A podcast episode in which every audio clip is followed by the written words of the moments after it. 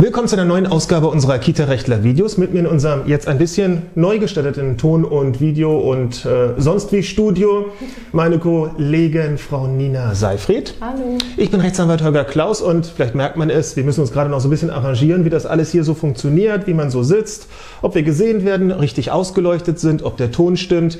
Immer so die kleinen Malesen, mit denen man sich bei dieser Videoproduktion ein bisschen rumschlagen muss. Aber wir kommen auch gleich zum Thema des heutigen Tages. Das ist noch einmal die Übungsleiterpauschale.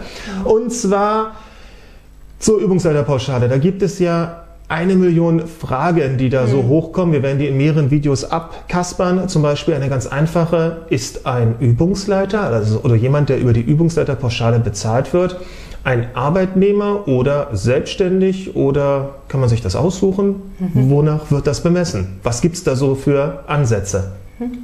Also in, der, in erster Linie richtet sich das nach der tatsächlichen Ausgestaltung des Arbeitsverhältnisses. Also grundsätzlich könnte man es sich aussuchen, aber letztlich ist egal, was dann auf dem Arbeits- oder auf dem Vertrag eben draufsteht, nicht das maßgeblich. Da kann auch selbstständig draufstehen und dann ist man eben doch äh, am Ende Arbeitnehmer, weil eben die tatsächlichen gegebenen, Gegebenheiten am Arbeitsort Also das maßgeblich richtig. sind. Also wie das Arbeitsverhältnis tatsächlich gelebt wird, ist dann immer ausschlaggebend für, ein, für ein Arbeitsgericht. Äh, Ein Arbeitsrichter sagte da, im, im Arbeitsrecht würde nicht das Nutella-Prinzip gelten, äh, sagte er zu mir in der mündlichen Verhandlung. Er war auf meiner Seite, aber er wollte es trotzdem, glaube ich, nochmal als seinen großen Spruch loswerden. Denn äh, hier würde ja nicht gelten, äh, wenn Nutella draufsteht, ist auch Nutella drin, sondern man guckt sich unabhängig davon an, was auf einem wie auch immer gearteten Papier draufsteht, wie dann tatsächlich es gelebt wird. Und für einen Übungsleiter stellt sich dann die Frage, ob er Arbeitnehmer ist oder ob er selbstständig ist, nach der ja, Weisungsabhängigkeit oder und oder der sozialen Abhängigkeit. Was ist darunter zu verstehen? Inwieweit ist äh, er denn tatsächlich gebunden an den Ort, an die Zeit, an die Vorgaben, an die Arbeitsweise? Richtig, ja, ja. Und auch, wie weit ist er eben integriert in den Betrieb?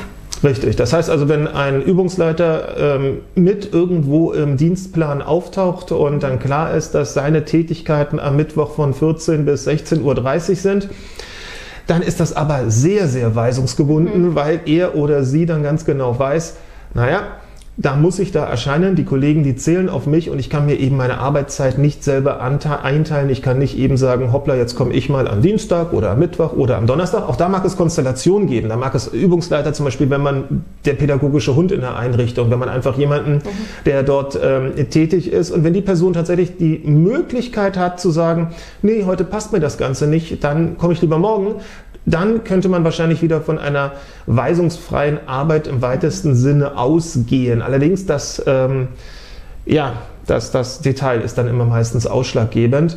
Und der zweite Punkt war ja so ein bisschen die soziale Abhängigkeit.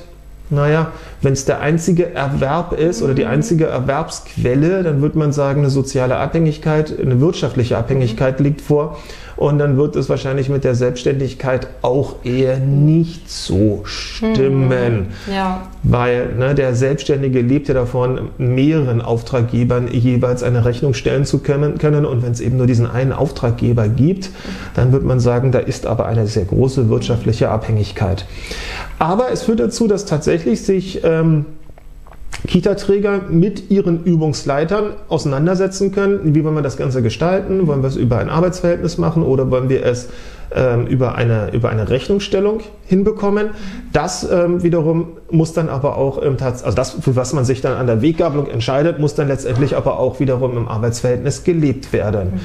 So, und die letzte Frage zu diesem Video äh, oder in diesem Video, wie ist denn das? Ähm, ich bin total fleißig in meinem Hauptberuf. In meinem Nebenberuf möchte ich gerne pädagogisch am Kind arbeiten und dann möchte ich darüber hinaus womöglich noch äh, den mir so liebgewonnenen ähm, Kita-Vorstand im Kinderladen um die Ecke unterstützen. Aber das eine geht ja nicht mit dem anderen. Also der Übungsleiter kann ja dann sich nicht in die Aktenarbeit äh, hundertprozentig vertiefen, weil es da so ein bisschen an der ne, pädagogischen Arbeit dann auch fehlt. Aber man könnte ja auf die Idee kommen, ich will das eine und das andere. Geht das? Ähm, grundsätzlich ja, wenn es denn wirklich die zwei, wie du eben beschrieben hast, äh, voneinander abgegrenzten Tätigkeiten sind, dann gibt es die Möglichkeit eben auch ehrenamtlich, zum Beispiel die Verwaltungstätigkeit, Buchführung oder was auch immer man sich da noch. Ähm, und, und, dafür dann eben auch die, dann, dann die Ehrenamtspauschale. Also das heißt, man kann über zwei Pauschalen dann doch relativ viel in Relation sich dazu verdienen, wenn beide Bereiche abgegrenzt sind. Das heißt, in der Konstellation brauchen wir drei total abgegrenzte Bereiche hier mhm. eigentlich. Wir brauchen den Hauptberuf, mhm. der mit dem Neben, mit der Nebentätigkeit als Übungsleiter nichts oder kaum etwas zu tun haben darf. Also mhm. es darf auch nicht in Teilen sich irgendwie groß überschneiden.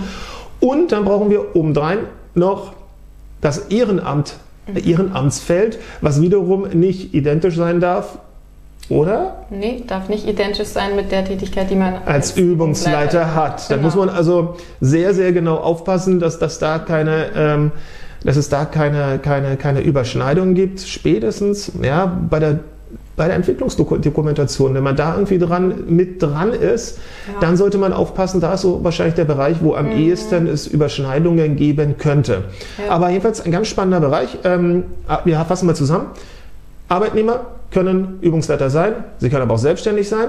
Je nachdem, wie es gelebt wird, bestimmt dann eh die, die, die Realität, das, was man ist. Aber man kann es natürlich auch toll über einen Arbeitsvertrag alles regeln. Und Auswirkungen hat das alles eigentlich auch nur, wenn man über diese Übungsleiterpauschale hinaus geht, weil darunter ist man ja in diesem. Wenn es ums Geld geht, aber genau. zum Beispiel der Urlaubsanspruch. Nee, klar, ich meine, ne? ja. Also genau. da kann man eben auch ähm, über, den, über, den, über den Arbeitsvertrag zusätzlich dann etwas zugunsten des Tätigen, des Übungsleiters ähm, regeln. Und wenn darüber ja. hinaus auch noch jemand im Ehrenamt ganz fleißig sein will, dann geht auch das. Allerdings im Detail immer wieder prüfen, immer wieder nachfragen und auch immer wieder schauen, ist das, was wir mal vereinbart haben, aktuell mit dem, so wie es jetzt gelebt wird, immer noch identisch. Ich glaube, dann haben wir es erstmal, oder? Ja. In dem Sinne, ciao. Tschüss.